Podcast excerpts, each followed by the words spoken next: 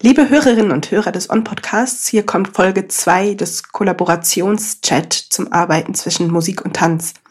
In dieser Folge möchte ich zwei weitere Projekte beleuchten, in denen sich freie experimentelle Musik- und Tanzszene in Köln verfransen. Ich bin Anna Neubert, Geigerin und Konzertregisseurin mit großem Interesse an genreübergreifenden künstlerischen Arbeitsprozessen und ich freue mich sehr in dieser Folge mit Elsa Artmann und Annie Bloch von Artmann du Voisin über ihre Zusammenarbeit für das Stück A Voice of a Generation zu sprechen sowie anschließend mit Silvia Enes und Vincent Michalke über ihre Zusammenarbeit in der Gruppe Tacho Tinta und insbesondere im Stück Cultural Drag. Wir legen direkt los. So, ich sitze hier im On-Büro mit Annie Bloch und Else Artmann von Artmann du Voisin und möchte auch den beiden ein paar Fragen stellen zur Zusammenarbeit im Rahmen der Gruppe und insbesondere zum Aufeinandertreffen von Musik und Tanz im Rahmen der Arbeit. Welche Themen und Fragestellungen stehen für euch im Vordergrund in eurer gemeinsamen Arbeit? Mm, ich würde behaupten, also dass es einerseits so Themen und Fragestellungen gibt, die sich daraus ergeben, dass wir mit Musik und Bewegung arbeiten, aber dass dem so vorgelagert eigentlich so einfach thematische, eine thematische Auseinandersetzung irgendwie ist. Und ähm, A Voice of a Generation war unsere erste Zusammenarbeit, wo ich sagen würde, dass wir beide wie so ähm, künstlerisch zusammen an einer Sache gearbeitet haben. Zuvor hatten wir, haben, sind wir uns begegnet in einem, in einem Format, wo Annie uns so ein Mentoring gegeben hat äh, in Bezug auf unseren Umgang mit Sprache, Stimme, so Richtung Musik, aber noch nicht so vielleicht so ganz in Musik angekommen. Und ähm, A-Voice war dann das erste Projekt, wo wir wie so quasi gemeinsam auch inhaltlich an etwas gearbeitet haben. Und das Thema war, ähm, wie gehen wir damit um, dass in unserer eigenen künstlerischen Praxis es so ähm, Verkörperungen oder irgendwie Verinnerlichungen von neoliberalen Konzepten gibt, äh, während vielleicht unsere, wir unsere Arbeit eigentlich kritisch verstehen zu eben dem und äh, was kann es bedeuten, sich von diesen Konzepten, die wir irgendwie verinnerlicht haben, zu verabschieden? Das war so, würde ich sagen, so eine grundlegende Frage. Und eine Herausforderung war, dass wir, würde ich sagen, dass ähm, es in dieser Zusammenarbeit zwischen Musik und Tanz wie so ein, wie so ein personelles Ungleichgewicht gibt, dass wir quasi zu fünft tänzerisch äh, also tätig sind und du als Musikerin. Und es gibt wie so körper- oder tanzspezifische Auslegungen von diesen Fragen, die, äh, die dich vielleicht künstlerisch ebenso wie so betreffen, aber sich ganz anders irgendwie äußern. Und das war, glaube ich, so das erste, ja, das erste, worüber wir uns so, weiß ich nicht, ausgetauscht und verständigt haben. Mhm. Also für mich ist das die, die erste größere interdisziplinäre Zusammenarbeit gewesen. Und ähm, deswegen habe ich nicht so, so viel Vergleich, außer jetzt Theaterobjekte aus der Studiezeit. So. Aber ich fand, finde das sehr besonders bei Art und Diversion, dass es immer diesen sehr thematischen Zugang gibt. Ähm, auch, auch mit der Suche nach theoretischen Zugängen und aber auch irgendwie lebensnahen, persönlichen Zugängen. Dadurch ist es halt auch irgendwie so eine sehr menschlich-persönliche Zusammenarbeit und äh, geht irgendwie immer über die eigene Kompetenz so hinaus. Ähm, also ich als Musikerin oder die anderen als Tänzerin, sondern hm. irgendwie auch, wir sind auch als Persönlichkeiten in diesem Projekt. Und das waren, glaube ich, so für mich so die Schnittpunkte, wo, äh, wo wir dann irgendwie so einen thematischen Boden finden konnten. So. Ähm, und genau, also hat es schon angedeutet, das ist ja ähm, schon auch ein tanzspezifisches Thema war äh, bei A Voice of a Generation. Und ich ähm, so als Musikerin am Anfang irgendwie so ein bisschen in der Herausforderung war zu verstehen, ähm, ich könnte das Thema genauso gut auf Musik übertragen. Also auch in der Musik gibt es diesen, diese Freude an Fortschritt oder irgendwie Begeisterung an sich zu verausgaben oder genau, sich zu steigern. Und ähm, und ich habe da auch eine kritische Haltung zu. Und, ähm, aber trotzdem haben wir irgendwie nach so sehr ähm, Sachen gesucht, die vor allem irgendwie ähm, ja, tänzerisch äh, das Thema angehen. Und, ähm, und da ging es dann auch öfter so um, ähm, also vielleicht auch um Klischees aus dem Tanz oder so, so sprachliche Klischees meinst du? Ja, genau. Also, dass wir zum Beispiel viel mit so englischer Sprache gearbeitet haben und. So einen ganz bestimmten Sprech vielleicht. Oder ja. ähm, äh, es ging viel, würde ich sagen, um so affirmative Sprache. Da kommt dann vielleicht auch so diese Parallelität, die für mich so in den Zitaten aus Popsongs, mit denen mhm. wir gearbeitet haben, äh, und aus so einer Trainingssprache, die ja, die in Kürzeln ähm, eigentlich so Konzepte reproduziert, ohne da jeweils jemals tiefer reinzugehen, aber ähm, die trotzdem irgendwie so enthält und die wir dann so versucht haben, wie so nochmal auszubreiten oder sehr ernst zu nehmen und zu hm. gucken, was dann da drin steckt, oder? Hm. Du hast gerade von den Pop-Songs gesprochen, mit denen ihr gearbeitet habt. Das war dann also ein Angriffspunkt, wo ihr gesagt habt, okay, da bekommen wir musikalisches Material. Wie seid ihr da dran gegangen? Also mit äh, Text auf jeden Fall. Also mhm. wir haben quasi nach Popsongs mhm. gesucht, vor allem in denen wir so diese textlichen Parallelen gefunden haben äh, in den Songtexten. Ähm, willst du da mal ein paar droppen? Also ich glaube, so thematisch gab es so wie so Schwerpunkte und gleichzeitig haben wir uns dann erlaubt auch, dass es irgendwie so ein bisschen, dass es nicht super stringent ist. Ähm, ah, wobei, da gibt es vielleicht verschiedene Beispiele, mhm. aber ähm, ein Thema war so, so ein Konflikt zwischen you know I can only be me, don't you know I can only be me und I just wanna be myself und aber dieses gleichzeitig das das schon I wanna be the best me, das ist irgendwie schon quasi die Herausforderung man selbst zu sein auf die beste Weise möglich und gleichzeitig auch die Traurigkeit darüber, dass man eigentlich einfach nur man selbst sein kann und dass es auch super wenig ist, einfach nur man selbst zu sein. Also irgendwo dazwischen so changierend mhm. äh, war so eine Sammlung von Zitaten, äh, Austauschbarkeit, I can have another you in a minute, das fällt vielleicht da noch so mit rein und aber auch so You will not see me fall, nor see me struggle to stand. Ja, so Beschwörungen mhm. gegen das eigene, ähm, gegen das eigene Versagen unter den Augen der anderen irgendwie so. Und, äh, und dann noch das Coldplay, uh, When you try your best but you don't succeed. Mhm. Auch so dieser, dieser Platz dafür, diese Wehmut vielleicht. Mhm. If I lay here, if I just lay here.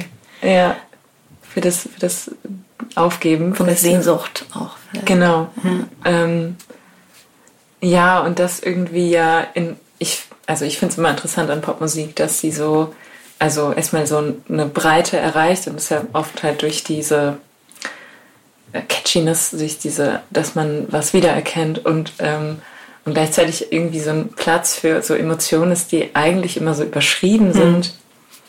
Ähm, aber irgendwie doch wahr.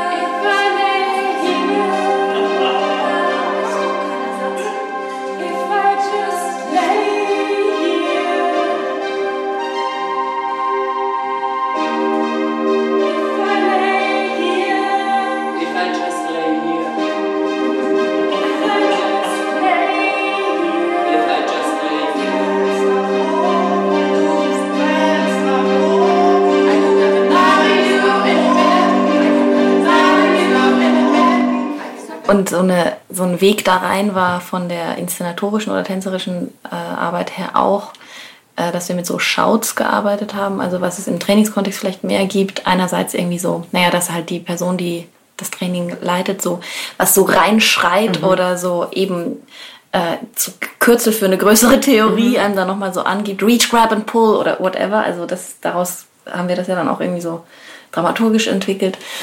Ähm, und äh, im Zumba-Training zum mhm. Beispiel, mhm. dass es so die Aufforderung gibt, so zu rufen. Mhm. Irgendwie so, also so das Rufen als so ein Ausdruck von so Kraft dann oder so ein sich gegenseitig anfeuern. Und wie wir diesen Workout-Song, der sich eben so zusammensetzt an einer Stelle aus so ähm, so sehr kurzen Schnipseln aus diesen aus Popsongs, die dann so wie so lückenlos Collage. aneinander auch ge geloopt werden und dann weitergehen oder so. Währenddessen bewegen wir uns auch durch so ein sehr intensives Workout durch, das äh, zumindest so von den, von den Längen, äh, Bewegungen und ähm, Text so synchronisiert. Also wir, wir arbeiten uns so durch, so durch mhm. diese ähm, äh, Kürzel irgendwie. Und dann, so dass es dann quasi auch so eine rhythmische Synchronisation gibt zwischen der Bewegung und den, den Ausschnitten aus den. Ja, und, mhm. und gleichzeitig ist es so ein bisschen so ein. Ähm, ich weiß, dass es auch so eine Frustration immer wieder gab bei den Proben, dass das irgendwie, es ist so, na, es geht nie so richtig gut auf. Es ist, man kann nicht so richtig gut atmen, weil es läuft durch und dann macht man währenddessen die Bewegung und man hört sich gehetzt an und so. Also diese Synchronisation, die ist nicht elegant oder so, sondern die ist eher halt, das ist vielleicht auch ähm, äh, was so grundsätzlich äh, thematisch nochmal dieses, wir machen den Versuch und gleichzeitig stellen wir notwendigerweise auch das Scheitern von diesem Versuch aus, weil es klappt ja wirklich einfach nicht. Hm. Also die, diese Affirmation, die klappt ja nicht hm. restlos hm. irgendwie. Ja, und vielleicht noch als anderes Beispiel, äh, wo diese Popsongs auftauchen, diese Morph-Strategie ähm, von so zwei Songzeilen, die sich so mehr und mehr ineinander schieben. Mhm. Das eine zur anderen übermorpht. Also sowohl die Melodie als auch der Text. Und äh, das haben wir auch mit Bewegung synchronisiert quasi, mhm. dass so die Bewegung auch rübermorpht. Ähm, genau. Welche Songs sind das? Das ist ähm, Blow Your Mind von Gwen Stefani und Eve. Äh, die Zeile It took a while to get me in, now I'm gonna take my time. Und von Danger Dan aus Lauf davon als mir Lou Reed erschien und sagte, lauf davon, schwerer als reinzukommen, ist es wieder rauszukommen. Also eigentlich so die zwei Statements. Das eine, ich habe es jetzt geschafft und ich kriege mich jetzt hier nicht mehr weg so.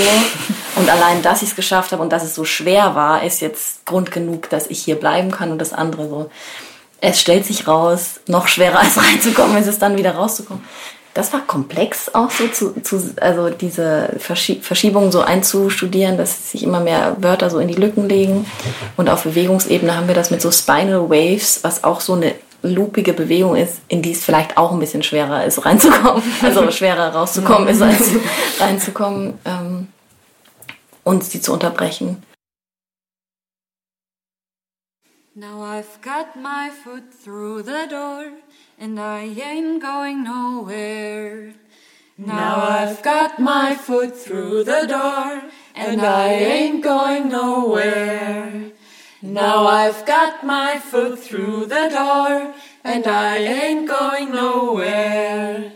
It took a while to get me in, now I'm gonna take my time. It took a while to get me in, now I'm gonna take my time. It took a while, Lou Reed erschien. Now I'm gonna take my time.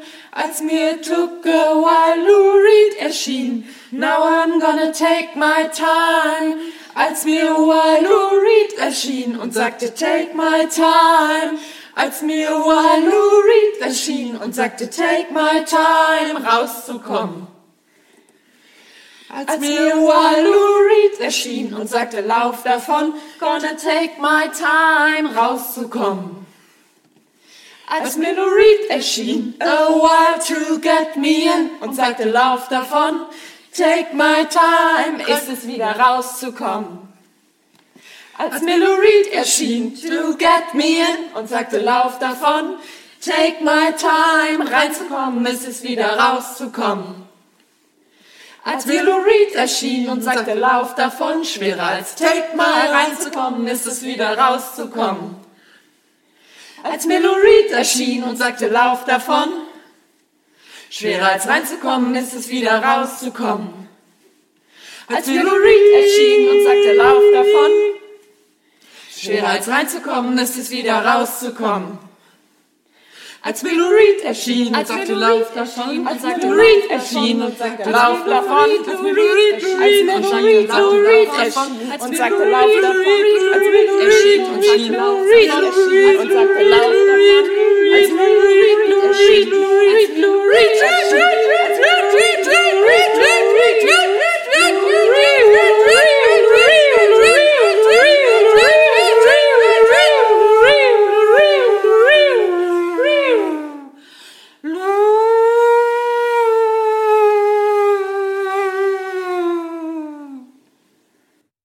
Und wie war da zum Beispiel die Reihenfolge? Seid ihr zuerst dran gegangen, den Text zu morphen oder habt ihr zuerst eine Choreo gehabt und dann den Text da drauf gelegt? Oder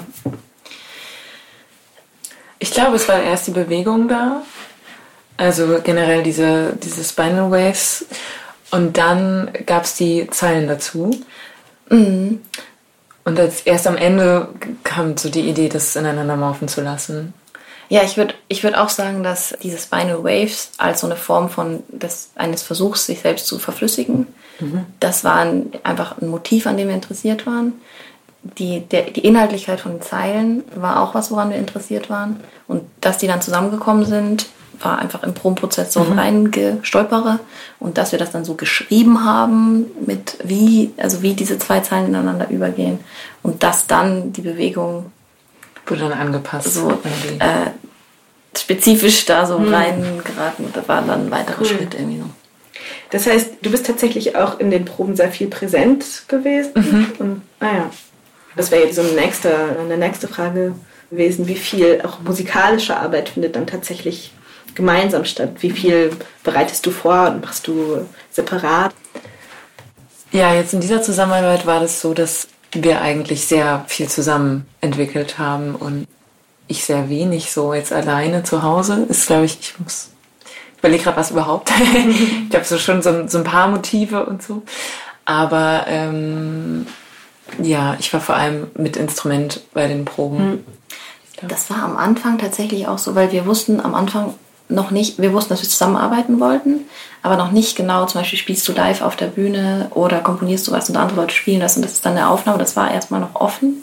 Mhm. Und irgendwie wurde dadurch, dass du dann mit dem Keyboard in der Probe warst, halt möglich, dass wir so, mhm. so zusammenarbeiten. Und für den Beginn unserer Zusammenarbeit habe ich das Gefühl, war das auch total wichtig, mhm. irgendwie, dass wir.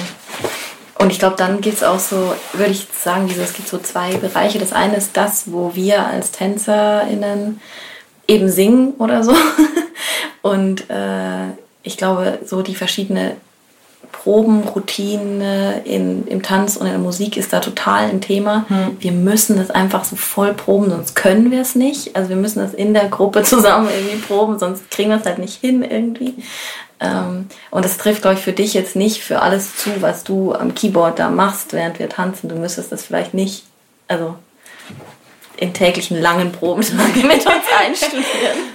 ja, ich glaube auch vor allem, weil ich halt alleine bin.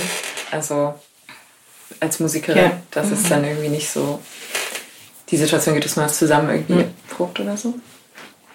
Ja, ich glaube, für mich war so der Schlüssel, also genau, für mich war das irgendwie am Anfang die Zeit, bevor ich das Instrument mitgebracht habe, das ein bisschen, okay, so ein bisschen suchen oder auch so zu merken, dass vielleicht die Prozesse auch nicht so parallel verlaufen, dass Musik und Tanzstück nicht gleichzeitig entstehen. Hm. Ähm, sich die Musik ja schon irgendwie da unterordnet und dann vielleicht auch erst später irgendwie dann so eine Rolle spielt. Also teilweise mit den Songs haben wir relativ früh gearbeitet, aber mit dem, was ich jetzt dann ansonsten an Musik beigesteuert habe. Und für mich war irgendwie so der Schlüssel dann so mit Impro-Anweisungen ähm, zu arbeiten. Mhm. Äh, das hat irgendwie so da konnten wir uns, glaube ich, sehr treffen um, auf der gleichen im Status, wo wir gerade sind. Da erstmal so auf die Suche zu gehen nach einer, nach einem Sound und nach einer Bewegungsqualität, mhm. nach einer Ästhetik auch. Also für mich, mhm. also ich glaube, die Tanzästhetik ist relativ klar, aber welche, wie das so zusammengeht und dafür war das sehr hilfreich, so mhm. mit ja, offenen, konkreten Scores irgendwie so zu arbeiten. Mhm. Genau. Und da hatten wir anfangs, ähm, wir haben viel mit so Texturen am Anfang mhm. gearbeitet. Mhm. Ne? Also wir hatten tatsächlich irgendwie so ein Memory-Spiel. äh, ja, genau, wir hatten so ganz viele Karten, wo wir so Texturen aufgeschrieben haben, die uns einfach interessant für das Stück vorkamen. Mhm. Texturen einerseits und andererseits, ich glaube, wir hatten noch so eine andere Kategorie. Wir hatten Texturen, Motive und so mhm. Verläufe oder so. Und also Soft Neon war so eine irgendwie war so ein Motiv oder Flickering war eins. Exciting ähm, Flow. Exciting Flow. Abwärtsspirale. Downward Spiral, ja genau. Äh, und es gab wirklich viele davon und haben immer so wie so zusammengeschoben und war so wie, hey Annie, hättest du Lust, Exciting Flow und Flickering und äh, Risse zu spielen? Und ich mach, tanze dabei das und das und das und dann gucken wir wie. Und äh, es gab ein gemeinsames Verständnis, woher diese Kategorien kamen. Mhm, mhm. aber es war nicht, es war nicht klar, was daraus folgen würde. So. Mhm. Cool. Vielleicht auch so eine, so eine Strategie gewesen, um was mich schon sehr auch beschäftigt in so interdisziplinärer Arbeit, dass das Verständnis und Vokabular von den beiden Sprachen, ähm, dass es Berührungspunkte gibt und dann so, so einfach so Zonen, in denen die Leute so alleine sind, wo sie, wohin sie sich nicht folgen können. Mhm. Und aber dann doch irgendwie vielleicht so ein bisschen verständigen können. Mhm. Für mich wäre noch eine Frage gewesen, wie es zu diesem spezifischen Sinti-Sound kam, der eben da am Anfang und äh, später bei dem Workout-Song erklingt. Und auch was gerade dieser Sound mit euren Körpern, mit eurer Bewegungssprache macht. Da wollten wir wirklich auch so eine Ästhetik abrufen von diesen, äh, dieser Workout-Situation im Fitnessstudio, wo ähm, das irgendwie durch große Anlage irgendwie kommt und Leute in so diesen Modus kommen dazu haben wir dann auch einfach echt so Spotify Workout Playlisten gehört oder reingehört. Und ähm, ja, diese ist ja irgendwie irgendwo so zwischen, zwischen Party und äh, Studi Studio. So. Ja, mir fällt gerade zu diesen Spotify-Playlists oder zu diesem Interesse auch an Zumba. Also mhm. das hat jetzt, jetzt nicht so viel mit der Musik zu tun, mhm. die jetzt vielleicht bei Zumba läuft, aber das trifft sich vielleicht mit der Funktion von der Musik im Fitnessstudio, nämlich, mhm. dass das Workout Spaß machen soll. Also, dass quasi der Genuss hilft, das Workout gut zu machen. Mhm. Und äh, gleichzeitig ist es halt so eine, ja, irgendwie eine bestimmte Art von, von Sound, also so ein bestimmtes, weiß ich nicht, was dann irgendwie so treibend und gleichzeitig irgendwie so cheerful oder so, mhm. äh, weiß ich nicht, ist. Ähm, so zwischen Workout und Genuss war vielleicht so das ja. Thema. Da. Ja, und genau, dieses Synthetische und auch irgendwie so, so das so Ausfüllende. Also es ist auch schon, glaube ich, voll Sinn macht, dass das irgendwie so durch eine große Anlage laut mhm. irgendwie kommt und dass mhm. es so, du kannst dich nicht dagegen wehren, das mhm. passiert jetzt. Ich finde es total spannend, weil äh, in der Arbeit mit Übü äh, ist für mich eine große Fragestellung, inwiefern wird durch Musik irgendwie eine Macht ausgeübt über den Körper oder inwiefern äh, können durch Musik bestimmte Glaubenssätze, Vorstellungen, ähm, auch vielleicht Körperideale, Körperbilder in den Körper eingehen oder in, in Bewegungsmaterial. Und vor dem Hintergrund finde ich es äh, find eben spannend äh, zu zu fragen, ist dieser Sound dafür verantwortlich, dass wir diese neoliberalen Optimierungssätze wirklich so bis in den Körper verinnerlicht haben? Oder genau, welche, welche Rolle spielt da Musik irgendwie als ähm, sehr, sehr emotional und unterbewusst wirkende Kraft irgendwie? Ich kann mich an so ein privates Gespräch zwischen uns erinnern, wo ich mal gesagt habe, dass ich so, so, so Songs habe, die für mich bestimmte Funktionen haben. Und das ist mir aus dem Tanzen total vertraut. Und du weißt so, ich glaube, du warst so ein bisschen irritiert davon, wie funktional ich an Musik denke. Also, ja, das ist so ein, so ein Song, wenn es mir schlecht wird, das ist der, den ich höre. Und, das, und ich glaube, aus dem Tanzen ist mir das so voll vertraut. Ich weiß, wie krass es mich pushen kann also wie ich mehr machen kann, weil ich eine bestimmte Musik höre oder so, oder wie mich eine bestimmte Musik weich macht oder irgendwie so. Ähm, also wenn, wenn das dann eine Frage ist, ob so der Sound, das, also ich würde jetzt dem, dem Sound keine Schuld an irgendeinem System, also irgendeinem System geben, aber ich glaube schon, dass, dass es dafür sorgen kann, dass Sachen besser klappen oder so. Hm. Oder ähm, aber ich glaube, so auf das Stück bezogen, so wo ich so die krasseste, also wo ich so am krassesten so die Wirkung von der Musik oder so spüre auf unsere Körper, ist eigentlich, wenn es so, wir nennen den ganzen letzten, den langen letzten Abschnitt, nenne ich so Abgesang oder so Never Ending End. Also es ist einfach wie so, das Ende hat lange begonnen, bis es dann endlich mal irgendwie angekommen ist. Und da sind wir durch diese ganze ganze Struktur schon so durchgelaufen und lassen uns, glaube ich, ab einem bestimmten Zeitpunkt darauf ein, dass choreografisch nicht mehr viel passiert. Alles, was passiert ist, wir, wir hören die Musik Und es gibt so einen Textlayer, der für uns aber keinerlei so verpflichtende Folgen hat, was mhm. wir jetzt damit machen müssen. Und haben dann irgendwann auch so dieses, dass wir in so ein Seufzen gehen und dieses Seufzen sich sehr stark so in die Musik rein, also in dieses Requiem so reinlegt. Und da habe ich das Gefühl, äh, nach der Erschöpfung dem Raum geben, dass es jetzt einfach, also dass das jetzt nur noch das ist, unsere Körper, die irgendwie, irgendwie agieren, wirklich auch improvisatorisch, während, während du spielst, da merke ich so am krassesten, das ist was, was das haben wir nie geprobt, wenn Annie nicht da war oder so. Mhm. Das ist überhaupt nicht denkbar. Mhm. Oder das, also es mhm. macht gar keinen. Sinn. Mhm. Können wir einmal so den Text sprechen? Okay, wir wissen den Text, aber also das ist wie so ein Zustand, der einfach krass dadurch bestimmt ist also dieses auch so körperlich sich zurückziehen oder so. Mhm. Und es ist ein anstrengendes Stück, das über eine Stunde lang ist. Wir sind mehr oder weniger die ganze Zeit auf der Bühne mit, ja, mhm. ein bisschen unterschiedlich, aber und diese, diese Strecke ist auf irgendeine Weise auch regenerativ. Also wenn das mhm. Stück zu Ende ist, fühle ich mich eigentlich wieder Kannst wieder von vorne losgehen? ich glaube, das stimmt nicht. Aber es ist so, es ist irgendwie, es hat schon so einen körperlichen Effekt mhm. oder so. Ja, ja. Voll schön. Ich danke euch sehr. Vielleicht als allerletzte Frage noch, wann gibt es das nächste Mal wieder was zu sehen von euch? Also ihr also, könnt hören. Genau, dann gibt es noch was zu hören.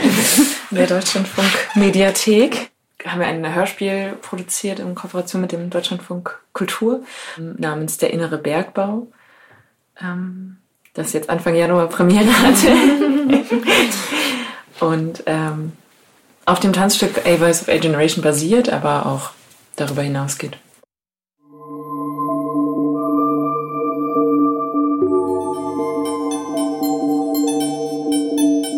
So, ich freue mich sehr jetzt für das folgende Gespräch mit Vincent Michalke und Sylvia Enis von Tattoo Tinta hier per Zoom zusammengeschaltet zu sein und ähm, bin sehr gespannt zu hören, wie in eurer Arbeit Musik und Tanz Körper und Sound aufeinandertreffen. Und auch hier möchte ich einfach wieder mit dieser Ausgangsfrage starten. Wie kommen Musik und Tanz bei euch zusammen? Ja, also ganz einfach gesagt, die Musik trifft auf den Tanz. Also die ähm, Choreografie bringt im Grunde die Inspiration für die Musik. Das Ganze ergibt sich aber natürlich aus einem Prozess heraus, in dem das noch ein bisschen verstrickter ist. Es gibt zunächst immer eine Recherche, wo gemeinsame Skizzen ausprobiert werden, also so, sowohl Choreografie-Skizzen als auch äh, Soundskizzen. Und die Musik passt sich aber immer der Choreografie an. Von daher, ähm, die Struktur äh, kommt aus der Choreografie heraus. Und mit welchen thematischen oder stilistischen Vorgaben arbeitet ihr, arbeitest du dann weiter? Ähm, also es gibt für mich keine allgemeinen stilistischen Vorgaben, aber es gibt bei jedem Stück ein, äh, ein Thema, was Statue Tinta sich ausgesucht hat. Und äh, anhand des Themas äh, genau gestalte ich dann ja auch äh, die Musik. Also von daher, ja, das hängt dann von dem Stück ab, was da genau das Thema ist. Und wenn sich ähm, die Choreografie, ähm, also wenn die Choreografie auch konkreter wird, ähm, entstehen für mich auch Vorgaben, beispielsweise das Tempo oder ob die Musik einen Puls haben soll oder einfach die, äh, die Dauer von Teilen ergeben sich dann für mich. Wenn wir jetzt zum Beispiel auf die Produktion, die ihr zuletzt gemacht hattet, Cultural Drag schauen. Vielleicht als Frage an dich, Silvia, hat die Musik da eine spezifische Funktion äh, in diesem Stück, die sie für mhm. dich einnimmt?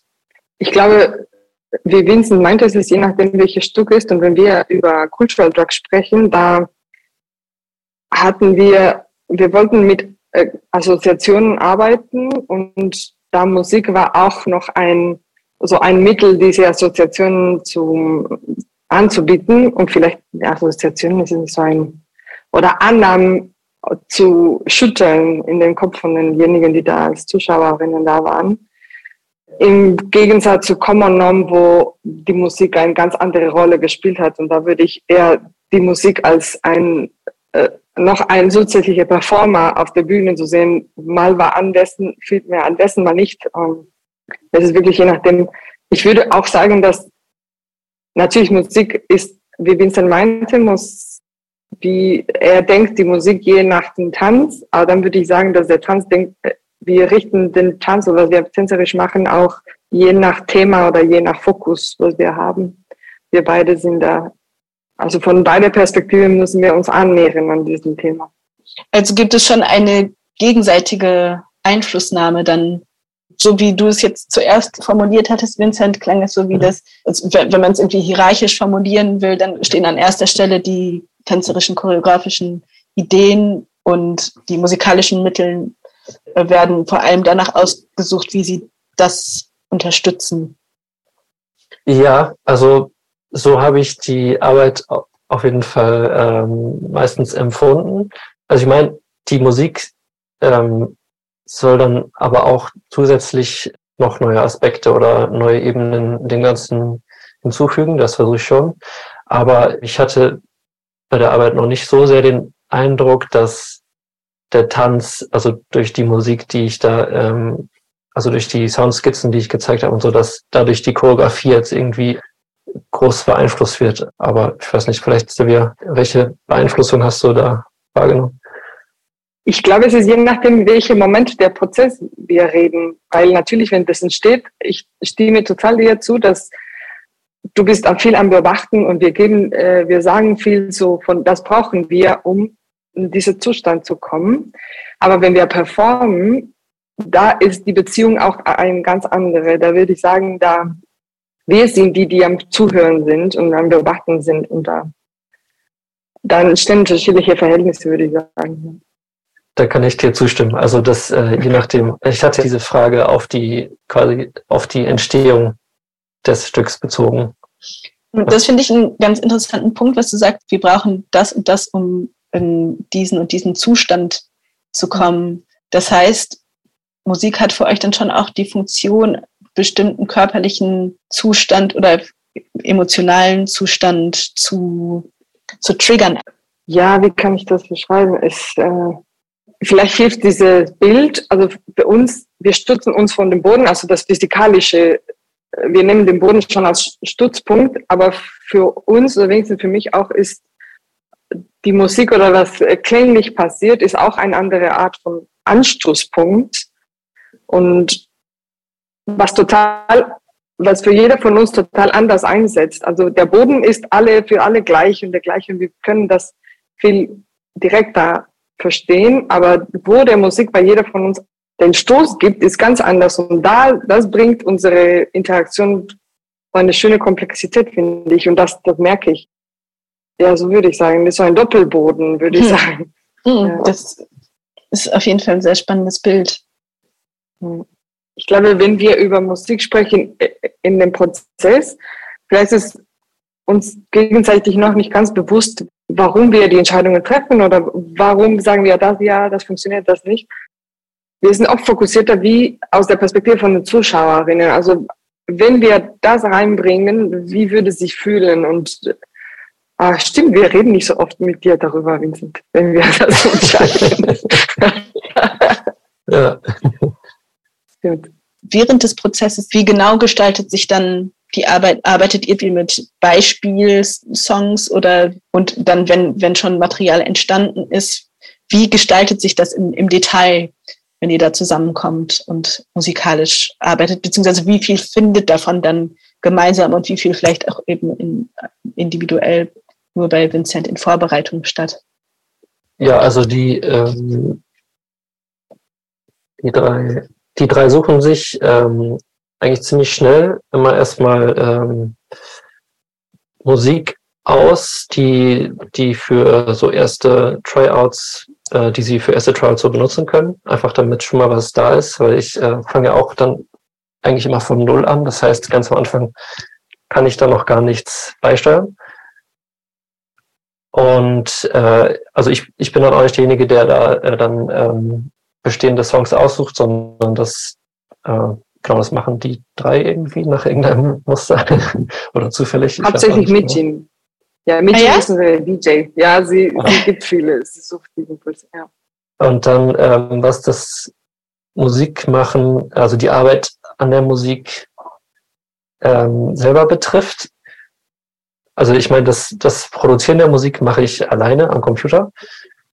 Und wir haben aber äh, in der Recherche viele Gespräche und da hole ich mir dann Ideen, äh, die in die Musik einfließen und ich präsentiere dann da auch äh, Skizzen und hole mir Feedback zu diesen Skizzen und ändere dementsprechend dann auch die Musik, wenn ich das äh, für sinnvoll halte. Und ähm, ja. Ich war total happy jetzt, auch wenn es äh, in Anführungsstrichen nur ein Mitschnitt war, Cultural Drag sehen zu können. Das brannt mir irgendwie schon auf der Seele, das anzuschauen seit längerer Zeit. Und irgendwie habe ich es immer nicht geschafft. Ihr wart im, jetzt im Sommer wart ihr damit hier in Köln auch, ne?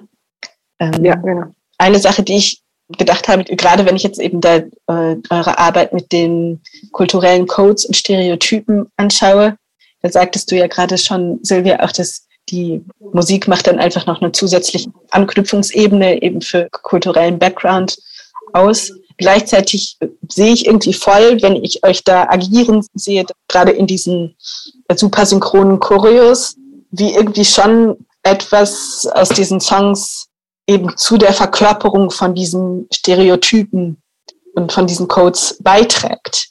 Wie habt ihr das empfunden in eurer Arbeit?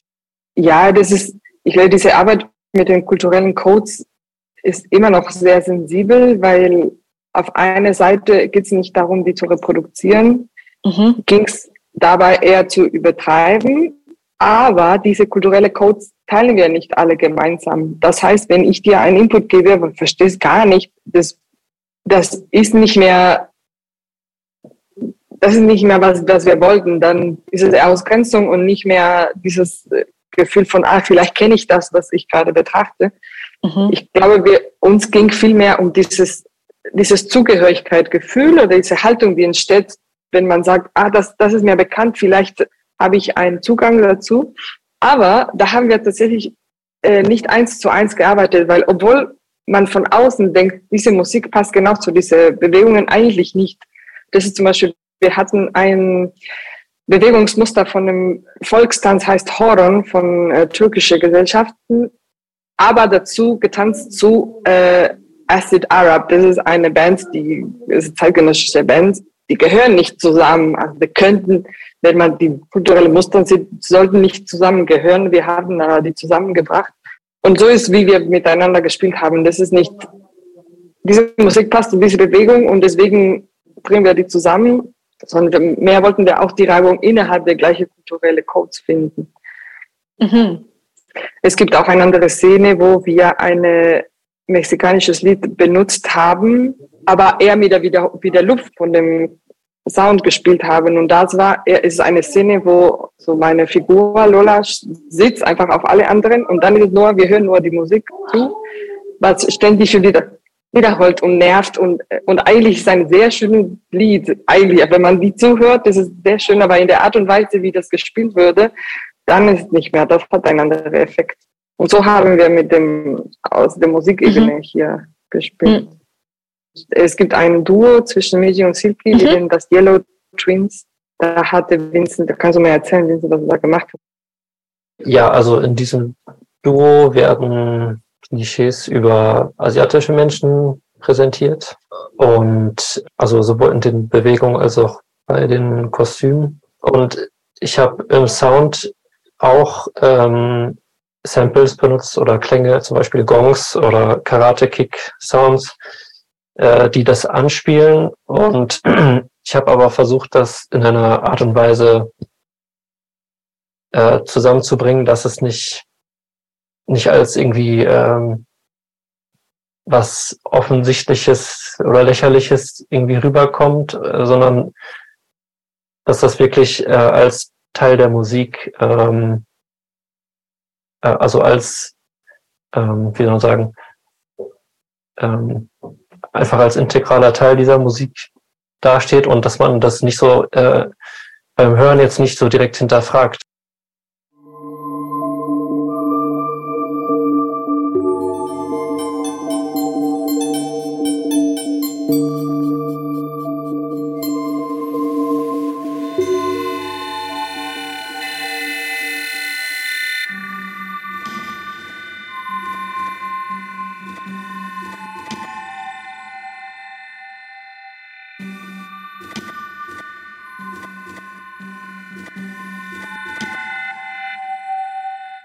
Wie kam es dazu, dass ihr gerade für diese Szene dann entschieden habt, äh, in dieser Art zu arbeiten, also da dann doch eine neue Komposition für zu verwenden? Ganz genau kann ich mich nicht mehr erinnern, weil ich, ich erinnere mich, dass ein Ansatz, Ansatzpunkt war auch dieses Catcalling auf der Straße. Wenn die oft auf der Straße hören, so Nihau oder so, dann äh, wir wollten auch etwas damit arbeiten, aber fanden wir gar keine gar keine Musik, was da unterstützen könnte oder das passen würde, ohne zu offensichtlich oder äh, plakativ zu sein.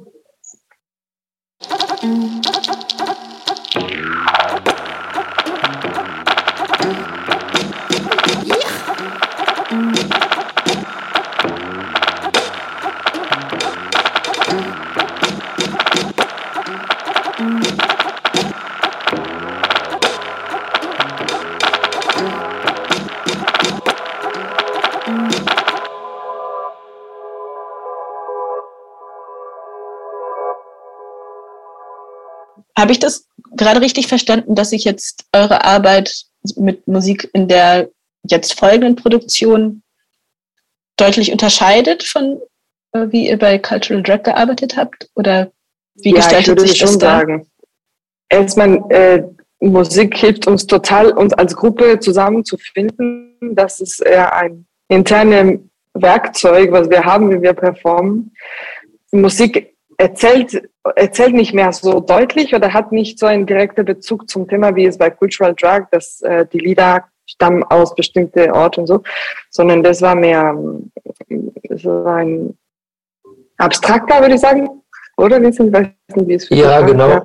Also die, die Klänge in den verschiedenen Szenen bei Common Norm sind alle aus ähm, relativ ähnlichem Klangmaterial genommen und das gibt dem Ganzen so ein, äh, eine Einheit und dadurch hat die Musik auch die Möglichkeit, Verbindung über die äh, ganze Form hinweg zu schaffen, dadurch, dass halt ähnliche Klänge meinetwegen am Anfang und irgendwo in der Mitte oder am Ende wieder auftauchen, hat man durch die Musikverbindung, die es jetzt durch die Choreografie alleine nicht unbedingt gibt.